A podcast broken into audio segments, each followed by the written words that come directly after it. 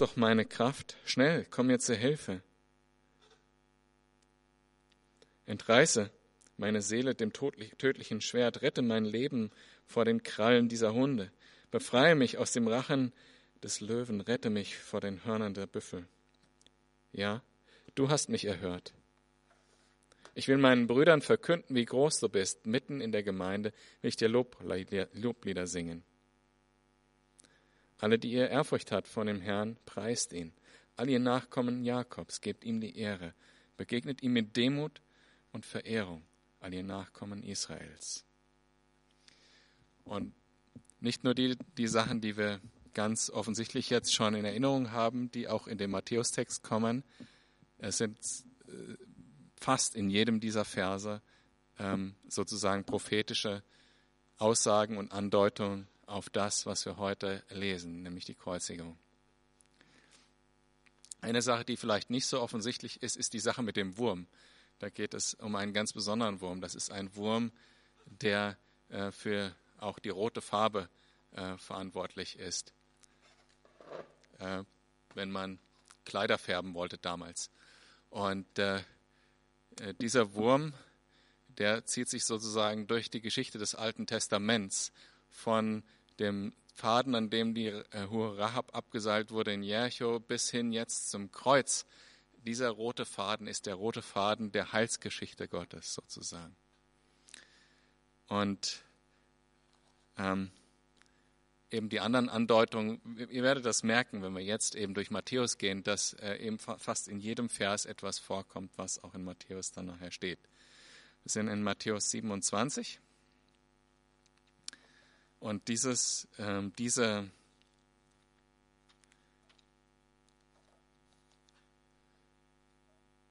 dieses Event der Kreuzigung, dieser, dieser hohe Preis, den Jesus bezahlt hat, der war nötig, weil wir tatsächlich wie eine Sau im, im Lidl leben, wenn wir nicht Jesus haben.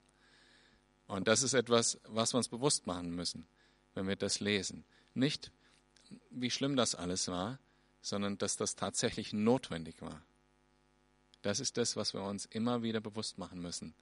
Weil wir versuchen ja gerne als Menschen unsere eigene, unser eigenes Leben besser darzustellen, vor uns selber auch, als es tatsächlich ist. Wir müssen uns bewusst machen, das was da passiert, war notwendig. Und die Bibel ähm, führt es ja gar nicht so aus, ähm, wie man es ausführen könnte oder wie manche Filme das getan haben. Es geht ja sehr, äh, wie soll ich sagen, ähm, mild mit dem Thema Folter und Kreuzigung um. Aber lass uns mal einsteigen. Also wir starten in Vers äh, 32.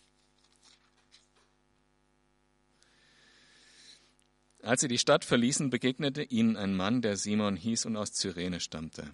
Den zwangen die Soldaten, das Kreuz Jesu zu tragen. Das war generell ein Recht, was die Römer hatten. Sie konnten jederzeit ähm, ein, einen sich von der Straße schnappen und sagen, trag du mal meinen Rucksack. Äh, die durften das einfach bestimmen. Und in dem Fall war es halt so, dass Jesus äh, körperlich nicht mehr die Kraft hatte, nachdem er schon zweimal äh, ausgepeitscht wurde, und das hört sich so harmlos an, das war, das war ein echtes Folterinstrument, der hatte kaum noch Haut am Rücken und war da am, äh, schon halb verblutet, als er da auf dem Weg war. Und ähm, hatte sicherlich nicht mehr die Kraft, das Kreuz selber zu tragen. Das war jetzt nur noch der, war nur der Querbalken, der, der, der äh, Längsbalken war bereits aufgestellt. Und ähm, dieser Querbalken, den musste der Verurteilte selber dorthin tragen. Und der Simon, der kam aus Ostlibyen. Weiß nicht, vielleicht war er sogar ein farbiger. Könnte sein. Ähm, und ähm, wird da von einem Soldaten reingezogen. Und der denkt sich jetzt, oh, jetzt muss ich das, diesen, das Kreuz von einem Verbrecher tragen. Und für den hatte das ganz erhebliche Konsequenzen. Aus seinem Blickwinkel war er jetzt wochenlang angereist, eben aus Nordafrika bis nach Jerusalem, um das Passafest zu feiern. Deshalb war er da. Und hat sich darauf vorbereitet, hat vielleicht sogar gespart jahrelang. Vielleicht war das ein Event, was er nur einmal in seinem Leben machen konnte, diese Pilgerfahrt. Und dadurch, dass die Soldaten ihm das aufgedrückt haben, diesen Balken zu tragen, war es ihm nicht mehr möglich, an der Festlichkeit teilzunehmen. Weil dadurch, dass er durch das Blut eines anderen Menschen verunreinigt war, äh, war er zeremoniell verunreinigt und konnte nicht mehr am Passafest teilnehmen. Für den war das sozusagen der totale Ruin im ersten Moment, als die ihm das sagen, hatte aber auch keine andere Wahl, keine andere Chance, musste das äh, durchziehen. Aber das Schöne ist äh, an dieser Geschichte, dass Simon äh, später Christ wurde und dass er tatsächlich, äh, also man kann es vermuten, man weiß es nicht ganz genau. Also es gibt im Markus-Evangelium Kapitel 15 eine Andeutung und im Römer äh, auf seine zwei Söhne, die äh, dort in der Gemeinde waren. Vermutlich war er auch Christ geworden. Und das stelle ich mir totaler Wahnsinn vor. Stellt euch vor, ihr könntet jetzt das Zeugnis geben, ich habe tatsächlich physisch den, das Kreuz von Jesu getragen. Ja, was das für ein starkes Zeugnis gewesen sein muss von, von Simon in der Gemeinde. Er hat kein Amt gehabt oder so, aber ich stelle mir das so vor, die Gespräche, die er gehabt hat. Stellt euch das vor, ihr lernt hier jemanden in der Gemeinde irgendwie mittwochsabends oder sonntagsabends kennen, habt ihr noch nie mitgesprochen, sagt, hallo, wer bist du denn und so, ne? Und der sagt, ja, ich bin Simon. Ja, und was machst du so? Und, ne, und dann erzählt er dir, dass er das Kreuz von Jesus getragen hat. Das wäre doch total krass, oder? Und das haben manche dann wahrscheinlich mit ihm erlebt, ja. Und vielleicht denkst du auch, ja, wenn ich da selber dabei gewesen wäre, was wäre das für meinen Glauben? Was hätte das bedeutet? Ich könnte so einen starken Glauben haben. Und die gute Nachricht ist, du musst nicht damals gelebt haben, um das Kreuz Jesus zu tragen. Ganz im Gegenteil, Jesus fordert uns sogar auf, jeden einzelnen Christen das Kreuz zu tragen. Er hat das äh, zweimal sogar in, in den Lehren davor äh, in Matthäus Evangelium auch erwähnt, unter anderem in Matthäus Kapitel 16, Vers 24. Dann sagte Jesus zu seinen Jüngern, wenn jemand mein Jünger sein will, das ist sogar Qualifikation, wenn jemand mein Jünger sein will, der muss sich selbst verleugnen und sein Kreuz auf sich nehmen und mir nachfolgen. Und äh, darüber kann man ja wird auch oft gesprochen, was es heißt, das Kreuz auf sich zu nehmen. Und vielfach habe ich eben äh, darüber gehört, schwierige Lebenssituationen zum Beispiel, Krankheit oder psychische Schwierigkeiten, Verletzungen und so weiter, dass das bezeichnet wird als etwas, das Kreuz, das man zu tragen hat in seinem Leben. Aber in dem Vers, den ich gerade vorgelesen habe, ist es so deutlich, äh, wie an vielen anderen Stellen auch in der Bibel erwähnt, was es genau bedeutet, sein Kreuz auf sich zu nehmen. Nämlich, hier steht es, der muss sich selbst verleugnen. Darum geht's. Das christliche Leben und das Kreuz, was Jesus getragen hat, hat äh, den Fokus nach außen. Und wenn man sich sozusagen auf das eigene Kreuz, ich habe ja eine Krankheit zu tragen und so weiter, konzentriert, tut man genau das Gegenteil und fokussiert sich auf sich selbst. Und genau das äh, sollen wir nicht. Wir sollen uns nach außen richten. Wir sollen auf Jesus schauen und auf den Mitmenschen. Das ist der Inhalt des christlichen Glaubens. Ich glaube, im letzten Mal habe ich auch vorgelesen aus äh, Philippa 2. Äh, darum seid gleichgesinnt, wie es auch Jesus war, der es nicht für einen Raub erachtet hat, seine himmlischen äh, Dinge, seine himmlischen Rechte, seine göttlichen Rechte im Himmel zurückzulassen und auf diese Erde zu kommen. Sich auf andere auszurichten, diesen Weg zu gehen, den er gegangen ist ans Kreuz für andere, nicht für sich selbst. Und dieses Leben, wie wir es als Christ leben sollen, was heißt das Kreuz auf sich zu nehmen, das kann man in vielen Kontrasten in der Bibel wiederfinden, die ich jetzt einfach mal so aufzähle. Nämlich zum Beispiel, wenn es darüber geht, fleischlich zu leben oder geistlich zu leben. Das ist einer der, der Gegensätze. Kreuz auf sich nehmen oder nicht heißt fleischlich leben oder geistlich leben. Ein anderer Gegensatz, der in der Bibel häufig erwähnt wird, ist aus dem Gesetz leben oder aus Gnade leben. Also rechne ich mir Dinge an, die ich an guten Werken tue und versuche Gott zu gefallen, oder weiß ich, dass ich Gott gar nicht gefallen kann und lebe aus Gnade? Oder aus dem Schauen oder aus dem Sehen, aus dem Leben, was ich sehen kann, dieser realen Welt, was ich anfassen kann, was ich schmecken kann, daraus leben oder aus dem Vertrauen, aus dem Glauben leben und letztlich aus Werken oder aus Glaube leben. Diese ganzen Kontraste finden sich in der Bibel im Neuen Testament äh, fast auf jeder Seite, würde ich mal so sagen. Und sie bezeichnen genau diesen Fakt. Das, was Simon hier physikalisch gemacht hat, dieses Kreuztragen von Jesus, das sind wir aufgefordert, im übertragenen Sinne zu tun. Täglich uns nicht auf uns selber konzentrieren, sondern auf das Geistliche und auf den anderen und auf Jesus nach außen.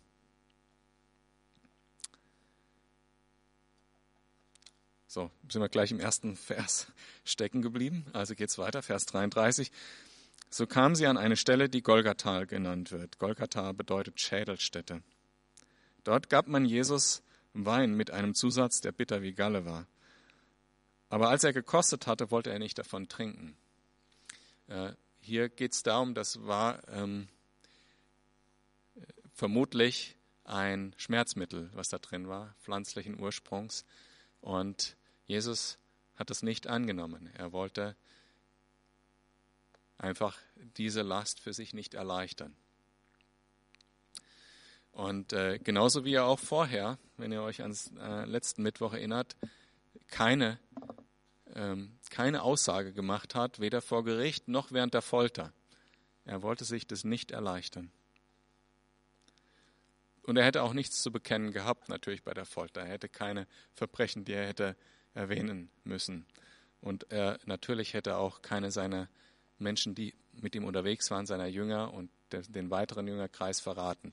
Deshalb, er hat es sich nicht leichter gemacht, sondern er war dazu da, diese Strafe zu tragen zu unserem Wohl und auch zum Wohl seiner Jünger damals.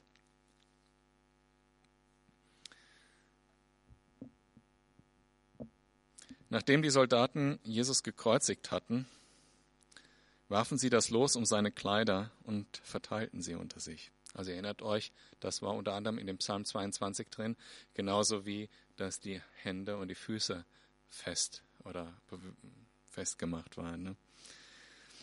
Dann setzten sie sich am Kreuz nieder und hielten Wache. Über dem Kopf hatten sie eine Aufschrift angebracht, die den Grund für seine Verurteilung angab. Dies ist Jesus, der König der Juden. Wenn ihr euch auch daran erinnert, die Juden haben sich echt beschwert, dass das da stand. Ne? Sie wollten nicht, dass das da steht. Sie wollten, dass da steht, Jesus, der behauptet hat, der König der Juden zu sein. Nein, dort steht Jesus, König der Juden. Und zwar in drei Sprachen. In Hebräisch, in Griechisch und in Latein.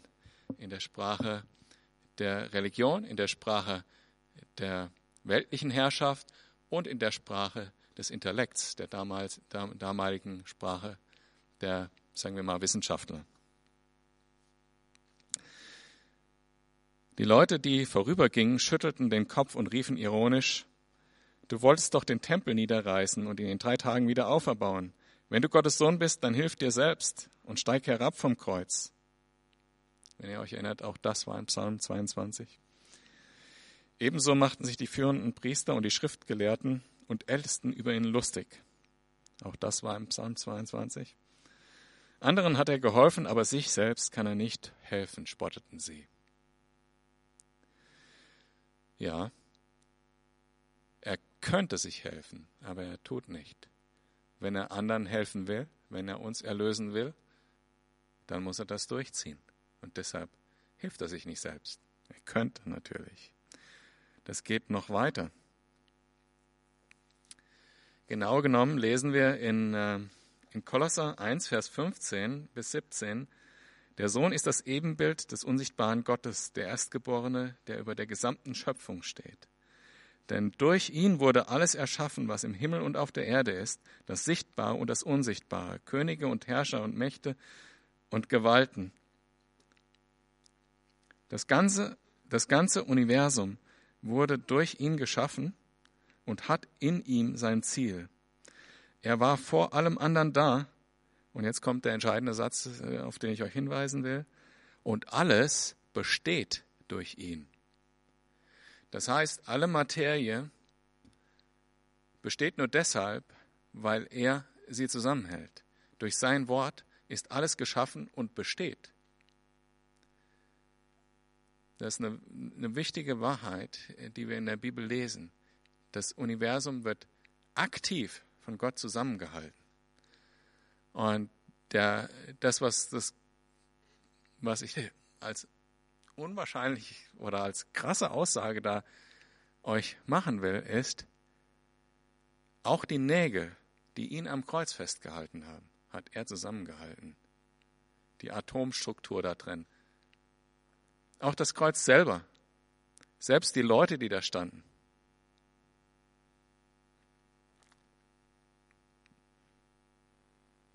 Alles besteht durch sein Wort. Und er hat ganz bewusst diese Entscheidung getroffen, das auf sich zu nehmen. Verstehen wir das? Nee. Wir verstehen auch nicht, warum es unbedingt nötig war. Selbst Jesus hat damals gebetet, wenn es unbedingt nötig ist, dann bin ich bereit, das zu gehen. Und der Vater hat das entschieden und Jesus war treu. Zum Glück für uns. Er hat entschieden, sich nicht selbst zu helfen und die Leute haben ihn noch dafür verspottet.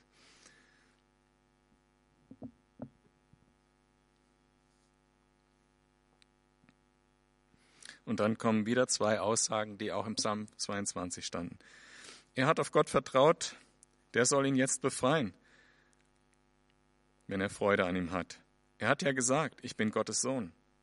Und genauso beschimpften ihn die Verbrecher, die mit ihm gekreuzigt worden waren. Um zwölf Uhr mittags brach über das ganze Land eine Finsternis hinein, die bis drei Uhr nachmittags andauerte. Diese Finsternis war keine Sonnenfinsternis, das kann am Passa nicht sein, weil am Passa immer Vollmond ist. Das ist nämlich genau, wie der Termin bestimmt wurde. Das war entweder ein Event, den wir nicht physikalisch irgendwie erklären können, oder es war durch Bewölkung oder sowas ausgelöst. Ich habe keine Ahnung. Äh, aber es war definitiv keine Sonnenfinsternis, wenn dann Leute versuchen, das äh, das Datum genau zu berechnen und machen das aufgrund von Astronomie, dann liegen sie definitiv falsch, weil wir wissen, das war am Passa und da geht das nicht. Wenn Vollmond ist, kann nicht gleichzeitig Sonnenfinsternis sein, weil ja äh, physikalisch, ne, wenn das der Mond ist, sagen wir mal, und hier die Erde ist und hier die Sonne, dann äh, wird der Mond ja von hier angestrahlt und kann nicht gleichzeitig nach hier als Vollmond leuchten. Ja, also es geht astronomisch nicht. Und Passafest ist immer am Vollmond. So wird das Datum berechnet, 15. Nisan. Ähm,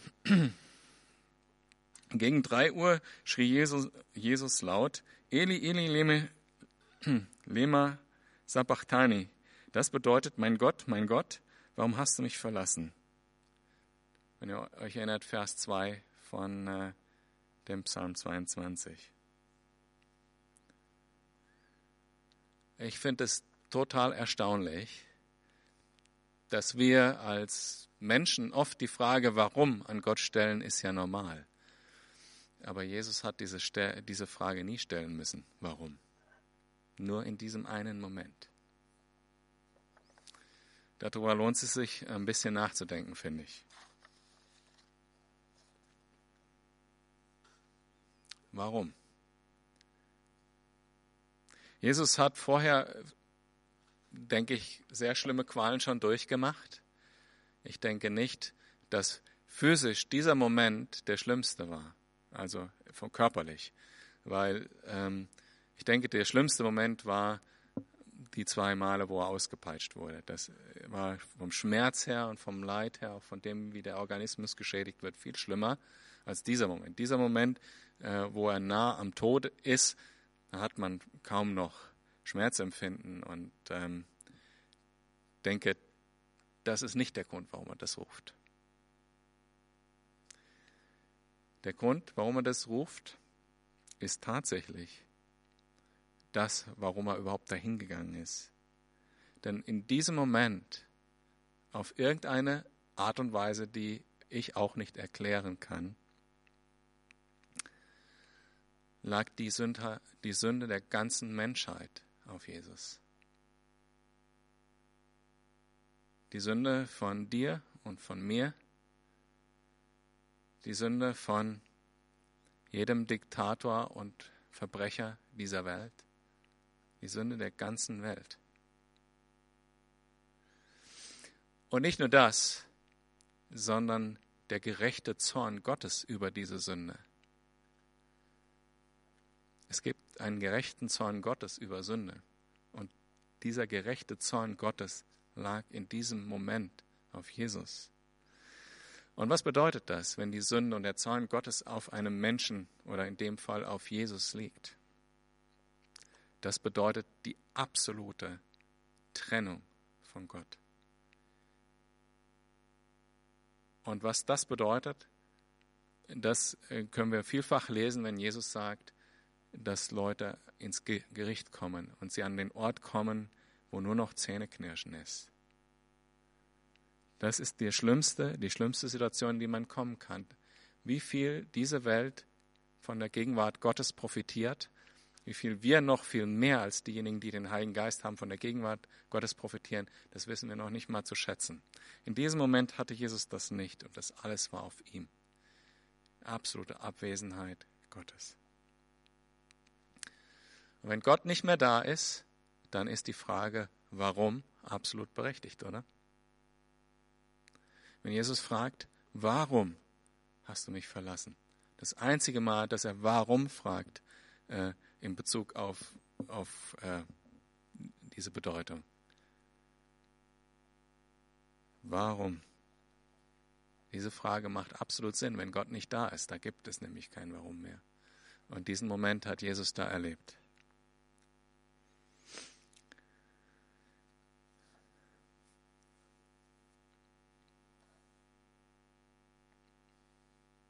Einige der Umstehenden sagten, als sie das hörten, er ruft nach Elia. Äh, das ist natürlich aufgrund der Prophetien, dass Elia kommen soll, wenn der Messias kommt. Sofort lief einer, steckte auf einen, sofort lief einer los und holte einen Schwamm, tauchte ihn in Weinessig, steckte ihn auf einen Stab und hielt ihn Jesus zum Trinken hin. Ähm, Weinessig war das übliche Getränk der Soldaten. Das ist äh, ja wichtig, dass man äh, Nahrungsmittel, haltbare Nahrungsmittel und Getränke mit sich führen kann, wenn man als Soldat unterwegs ist. Das war einer der großen strategischen Vorteile, die die römische Armee hatte. Die hatten das äh, so entwickelt und Weinessig war das übliche Getränk damals. Und das heißt, da hat irgendein Soldat seine Feldflasche aufgemacht, hat das auf den Schwamm gemacht und wollte das Jesus zur Erleichterung geben. Und Jesus hat es abgelehnt Wartet, riefen die anderen, wir wollen doch sehen, ob Elia kommt und ihn rettet. Jesus aber schrie noch einmal laut auf, dann starb er.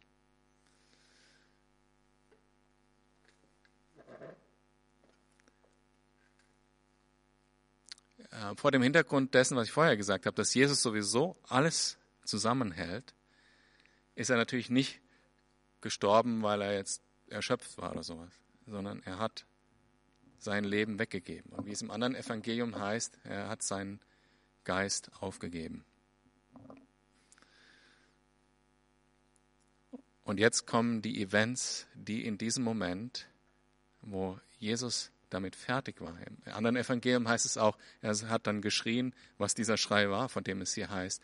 Der Schrei war, es ist vollbracht. Und was da vollbracht war und welche Auswirkungen das hat, lesen wir jetzt in den nächsten Zeugnis dieses Events. Im selben Augenblick riss der Vorhang im Tempel von oben bis unten entzwei. Die Erde begann zu beben, die Felsen spalteten sich. Beide Events mit dem Vorhang und äh, das Erdbeben sind auch geschichtlich bezeugt in anderen außerbiblischen Quellen. Und äh, man hat auch ähm, 2012 äh, geologisch auch äh, eben den Beweis für ein Erdbeben in diesem Zeitraum gefunden. Ähm, Geologen Jefferson, Williams, Markus Schwab und Brower, die haben ein, äh, neu gefunden. Bisher dachte man, dieses Erdbeben, was auch bei Josephus äh, bezeugt ist, dass es das gewesen ist, aber man ist sich geologisch relativ sicher, das war etwas früher. Und jetzt hat man eben dieses neue Zeugnis gefunden. Und das Interessante ist, dass auch ähm, sozusagen, wie rum ist das jetzt, also prophetisch rückwirkend das beschrieben wurde. Im Talmud war vermerkt, dass 40 Jahre bevor das Haus zerstört wurde, äh, äh, dieses Erdbeben geschah und der Vorhang zerrissen wurde. Und das ist genau im Jahre 70, als der Tempel zerstört wurde durch die Eroberung der Römer. Also Äh, beides ist sowohl geologisch als auch eben historisch dann belegt, aber die Bedeutung ist viel wichtiger. Was bedeutet das, dass der Vorhang zerrissen ist? Und warum ist das so was Besonderes? Zum einen ist es was Besonderes, weil einige historische Quellen sagen, der Vorhang war eine Hand dick. Das ist schon der Hammer. Wenn so ein Vorhang über drei Meter handdick durchreißt, dann ist da was Übernatürliches im Spiel. Vielleicht war er auch nicht so dick, aber äh, vielleicht war er so dick und selbst dann ist es äh, was Besonderes. Ja?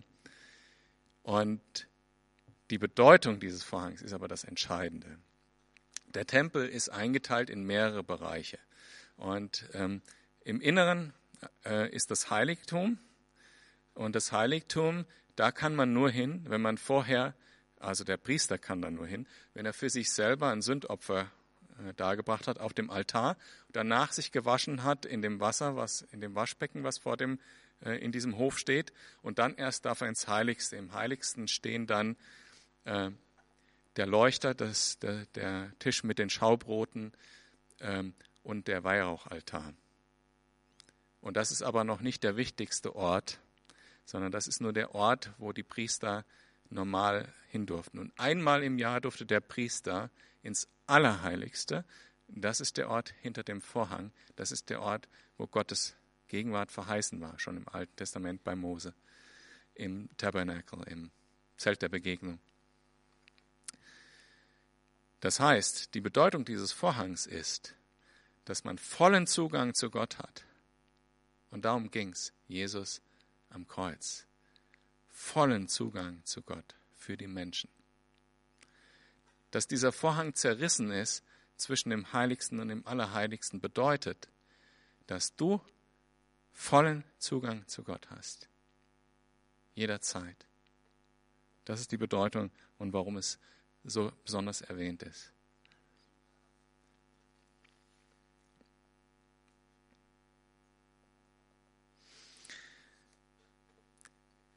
Das geht sogar so weit, die äh, Priester, die damals einmal im Jahr dorthin konnten, die wurden ausgelost, beziehungsweise jeder Priester war in seinem Leben, wenn er Glück hatte, einmal dran. Und die haben dem Glöckchen ans Bein gebunden, weil die Gegenwart Gottes ist für den sündigen Menschen etwas Gefährliches. Wie man im Alten Testament und im Neuen Testament sehen kann, dass Leute durch ihre Sünde in der Gegenwart Gottes tot umgefallen sind. Damals haben sie den Glöckchen ans Bein gebunden, um zu hören, lebt der dann noch, der da drin ist, ja, weil konnte ja keiner hinterhergehen. Und dann haben sie ihm noch ein Seil ans Bein gebunden, um ihn notfalls rauszuziehen, wenn er da umfällt. Und es gibt noch eine andere Geschichte, die nicht in der Bibel steht, dass Jesus oder dass äh, die aber man sagt, historisch haben die Römer äh, den Verurteilten, die mit ihrem Kreuzbalken da lang laufen, noch, auch noch ein Seil ans Bein gebunden oder eine Kette. Und die Leute haben sich einen Scherz draus gemacht, da drauf zu treten, damit der hinfällt äh, auf dem Weg. Und Jesus ist, wie es in Hebräer heißt, unser hoher Priester, der auch dieses Seil äh, hatte. Und er hat diesen Weg frei gemacht, für uns ins Allerheiligste zu gehen, ohne dass wir Angst haben müssen, dort drin umzufallen, ohne dass wir eine Versicherung brauchen. Wir können jederzeit zu Gott wie zu einem Vater. Er nimmt uns so an, wie wir sind. Er vergibt uns das, was wir mitbringen. Wir müssen gar nicht perfekt sein, bevor wir zu ihm kommen. Wir können zu ihm kommen, so wie wir sind. Wir müssen auch nicht, wie die Priester vorher, das Opfer darbringen, uns waschen und so weiter, sondern wir können einfach hingehen. Und das geht, indem man betet.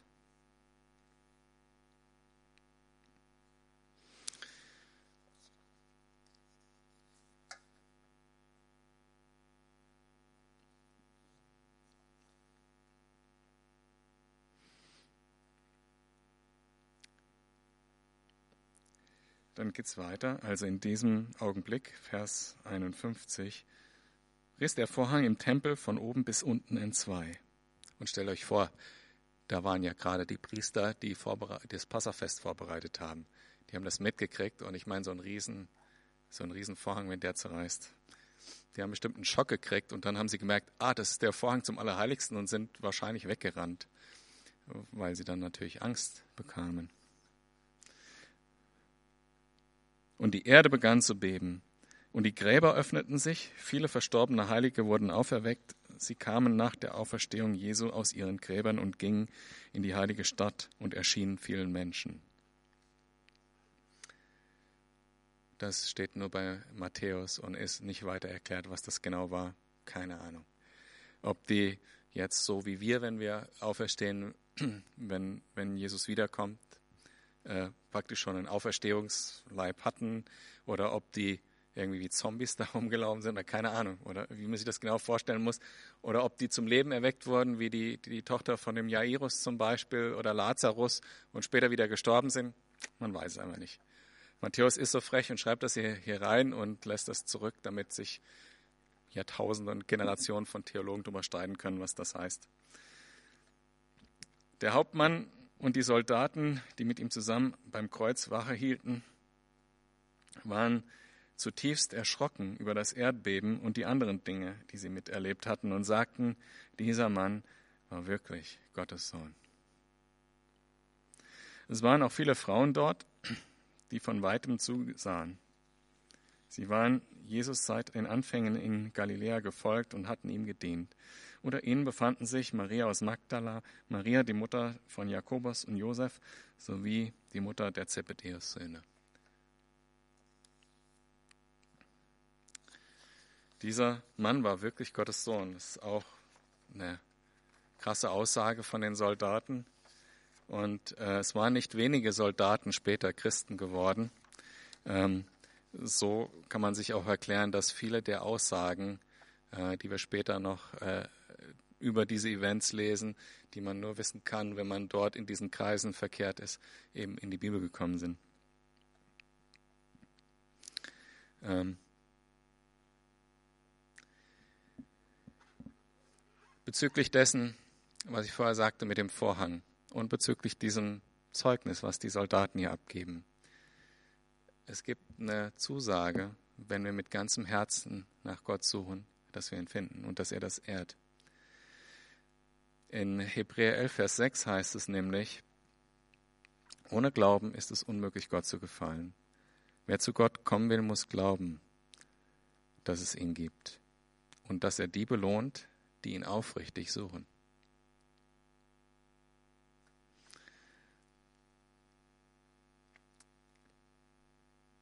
Es gibt mehrere Bücher oder zwei Bücher, die ich euch empfehlen kann, ähm, die sich apologetisch mit diesen Geschehnissen beschäftigen. Mm, der eine heißt ähm, Der Fall Jesus, der, wo auch diese ganzen Themen, Erdbeben und so weiter, das alles äh, bearbeitet wird. Ähm, da sind natürlich diese neueren Erkenntnisse nicht drin, die ich euch jetzt erzählt habe. Aber es ist auf jeden Fall der Fall Jesus von Lee Strobel ist ein gutes Buch. Also wenn ihr sowas lesen wollt zu dem Thema oder die Tatsache der Auferstehung, ist auch ein gutes Buch von Josh Dow. Ähm, als es Abend wurde, ab Vers 57, kam Josef, ein reicher Mann, der aus Arimathea stammte und ein Jünger Jesu war. Er ging zu Pilatus und bat um den Leichnam Jesu. Pilatus ordnete an, der Tote soll Josef überlassen werden.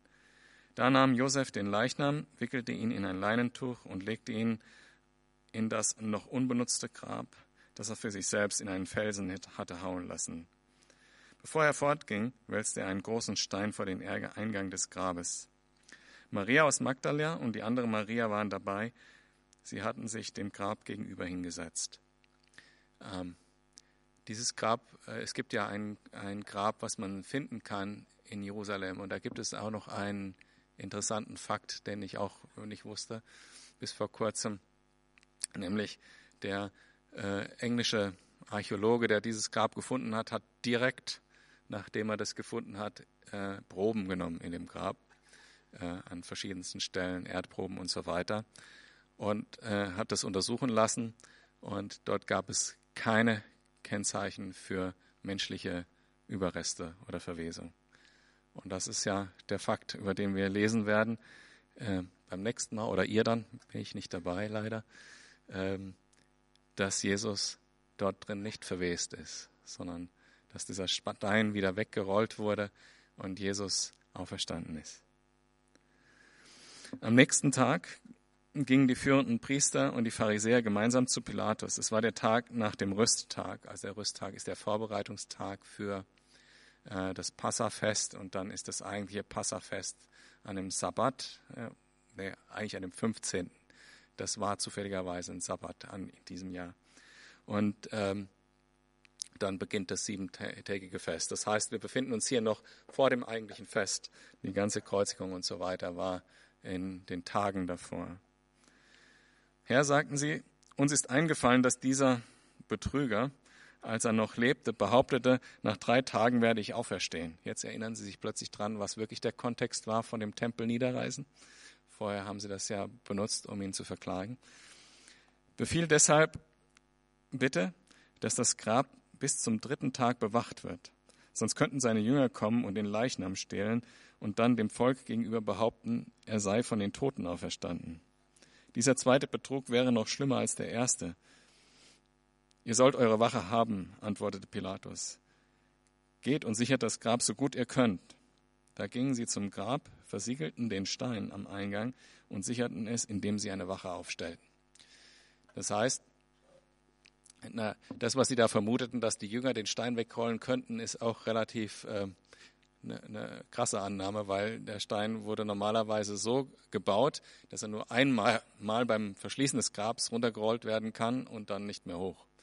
Das war eigentlich bei Design nicht öffnenbar, das Grab. Und ähm,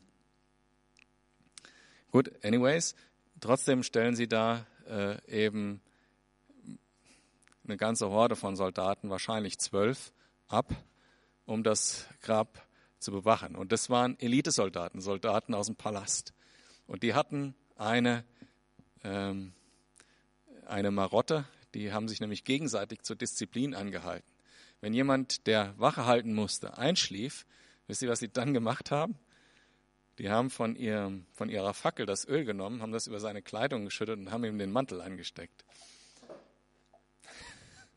krasse Sache. Also da hat man schon Respekt davor einzuschlafen in dem Moment. Und zwölf Leute abgestellt dafür, unwahrscheinlich, dass da denen etwas durchgeht. Und dann wurde noch das Grab versiegelt. Das heißt, jeder, der sich daran zu schaffen macht, äh, ist, ist das Todesurteil sicher.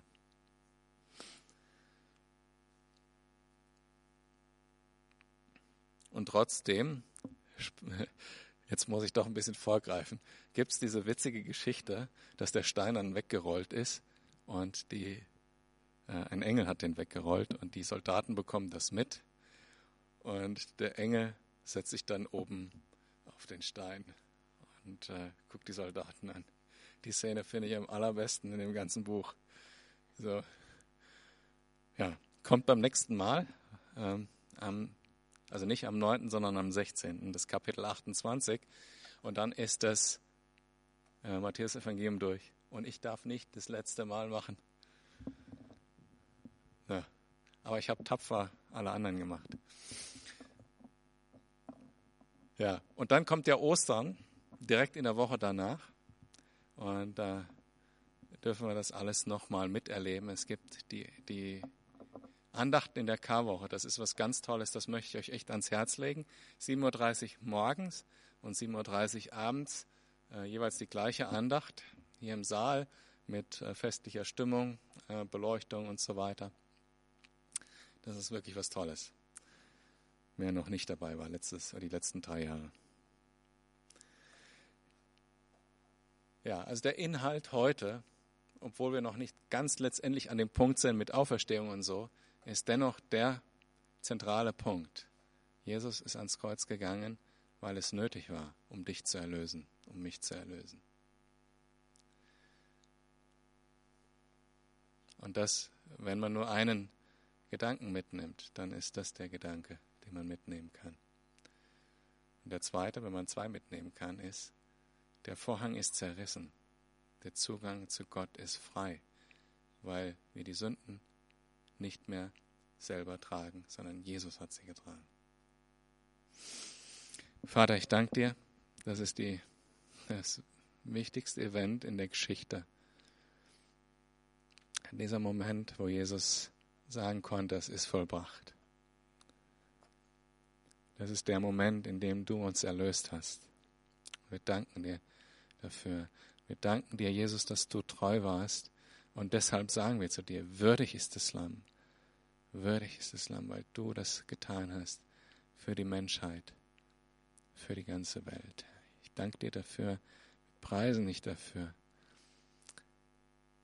Bitte dich, dass du das in unserem Herzen lebendig behältst, dass wir, dass wir nicht würdig sind, dass du würdig bist, dass du uns diesen freien Zugang zu Gott in deine Gegenwart geschenkt hast am Kreuz. Dank dir dafür nochmal. Ich bitte dich, dass du uns dennoch schenkst, dass wir diesen Weg gehen, wie du ihn uns vorgezeichnet hast, dass wir nicht ein selbstzentriertes Leben leben, sondern dass wir das Kreuz auf uns nehmen und uns selbst verleugnen und uns auf andere ausrichten und dass wir von dir lernen. Und du kannst es tun in uns durch deinen Geist. Und wir bitten dich darum im Glauben und in Jesu Namen. Amen.